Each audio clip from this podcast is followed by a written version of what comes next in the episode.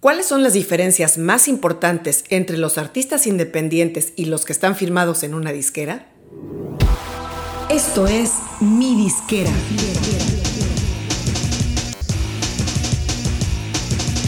Mi Disquera, donde tu música es tu negocio. Soy Ana Luisa Patiño. Bienvenido a otro programa de Mi Disquera, donde tu música es tu negocio. Hoy en el programa de preguntas y respuestas les voy a contar las principales diferencias entre ser artista independiente y estar firmado en una disquera. Decidí enfocarme hoy solamente en una pregunta porque el tema es muy amplio y va a meritar una respuesta más extensa. Así es que entremos en materia. Cuando un artista decide empezar su carrera como independiente porque simplemente está construyendo su proyecto desde abajo y no tiene ninguna oferta de contrato aún, no tiene ni que plantearse esta disyuntiva. Sin embargo, cuando los artistas crecen y empiezan a tener números más significativos de audiencia, streams o reproducciones y vistas de sus videos, comienzan a ser atractivos para los sellos independientes e incluso para los directores artísticos o AIR en las disqueras. Como les he platicado antes, yo trabajé por muchos años en disqueras multinacionales, tanto en México como en Miami. Estuve en Universal y en Warner y me tocó trabajar en los departamentos de marketing y de cuentas digitales. En mi última época fui cabeza regional de ambos departamentos.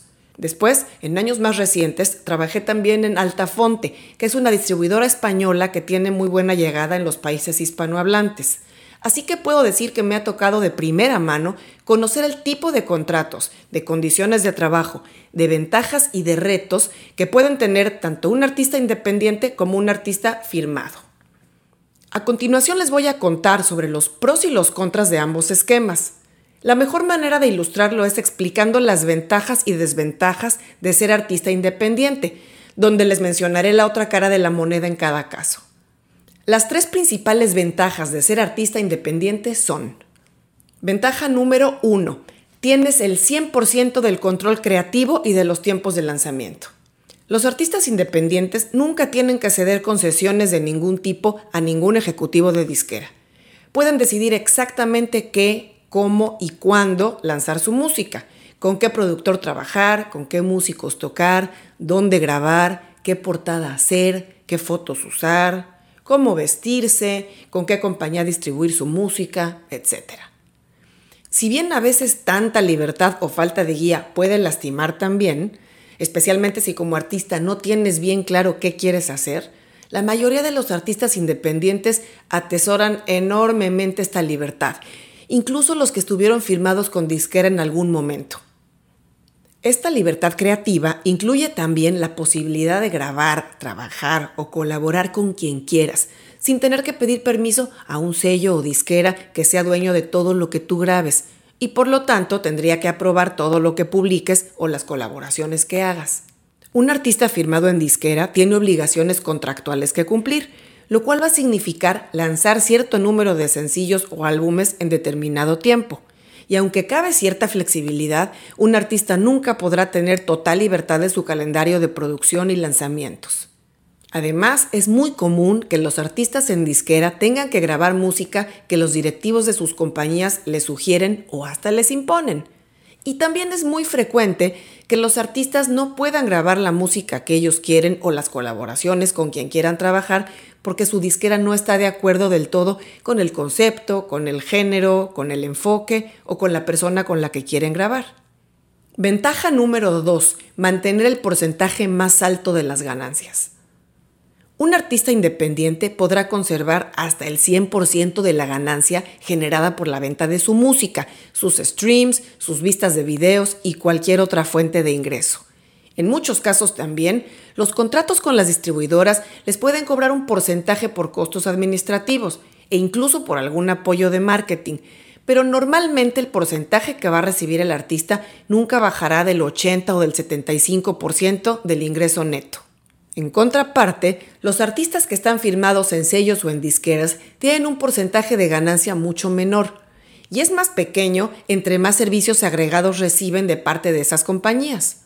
Y claro, la lógica detrás de todo esto es que el artista independiente tendrá que financiar toda su operación, mientras que el artista firmado en disquera tiene cubiertos todos los costos de producción, de grabación, de distribución, de marketing y demás por eso se le va a deducir un porcentaje mucho mayor de sus regalías.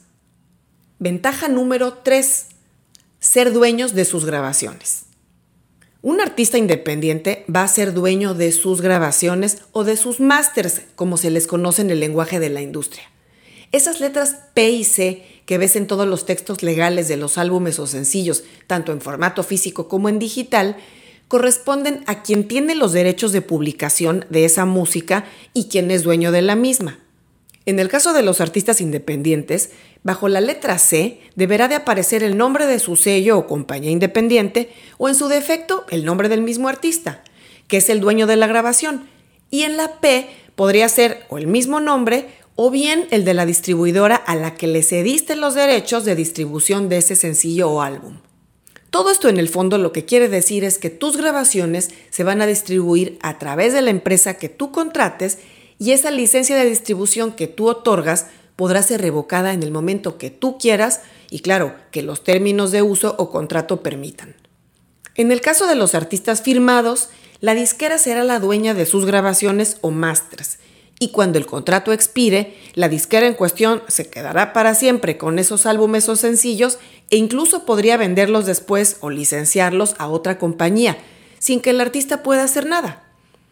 Si el artista firma después con otra disquera o lanza nuevas grabaciones de forma independiente, su catálogo anterior siempre será propiedad de esa otra disquera.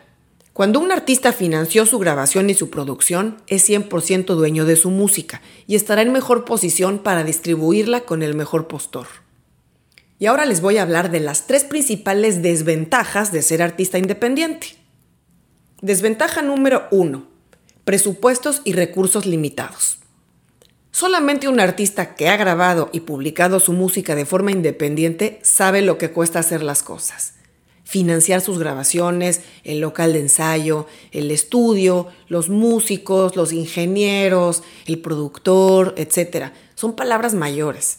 Y claro, luego llega el momento de invertir en marketing, de hacer un video, de contratar campañas de publicidad, por mínimas que sean, de hacer shows, de buscar apoyo de medios, un sinfín de cosas. Y la inversión nunca termina. Esas son sin duda las cosas que no siempre valoran los artistas que están firmados en disquera y que los independientes añoran. La cara positiva de la moneda es que un artista independiente generalmente no se va a endeudar. Podrá tener más o menos presupuesto y en base a eso cubrirá sus costos, pero nunca o casi nunca incurrirá en niveles de deuda como los que puede acumular un artista firmado en disquera, donde muchos de ellos empiezan desde el día 1 en números rojos, ya que su contrato contempla anticipos. Y claro, en el momento en que reciben el dinero, todo es miel sobre hojuelas. El problema viene cuando sus estados de cuenta siguen en números rojos durante varios meses o incluso años, porque a la deuda inicial del anticipo se le van a ir sumando deudas adicionales por producción de videos, otros adelantos de regalías para marketing, etc y hasta que no los recupere de regalías seguirá en deuda. Desventaja número 2. Falta de red de contactos y conexiones en la industria. Normalmente los artistas independientes que están empezando su carrera tienen una red de contactos limitada. Podrán conocer a algunos músicos o a productores, a gente de medios e incluso algunos ejecutivos de la industria, pero carecen generalmente de ese músculo enorme que tienen las disqueras para conectar a sus artistas en desarrollo con todo tipo de profesionales que se van a necesitar a lo largo de su carrera, como agentes de shows, promotores, gente influyente en medios e incluso otros artistas y productores de nivel a los que de otro modo es muy difícil acceder.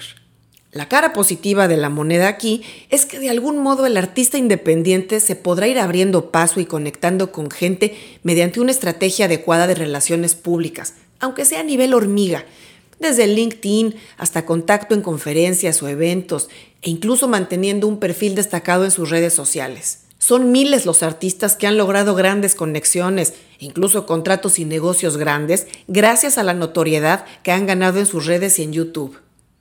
Y desventaja número 3, la falta de infraestructura operativa. Cuando un artista de disquera necesita algo, cualquier cosa, para sus actividades del día a día, seguramente su compañía se lo va a poder proporcionar. Un diseñador, un especialista en marketing digital, un abogado, en fin. Sin embargo, el artista independiente tendrá que ir buscando esos recursos conforme los va necesitando y claro, pagando por ellos.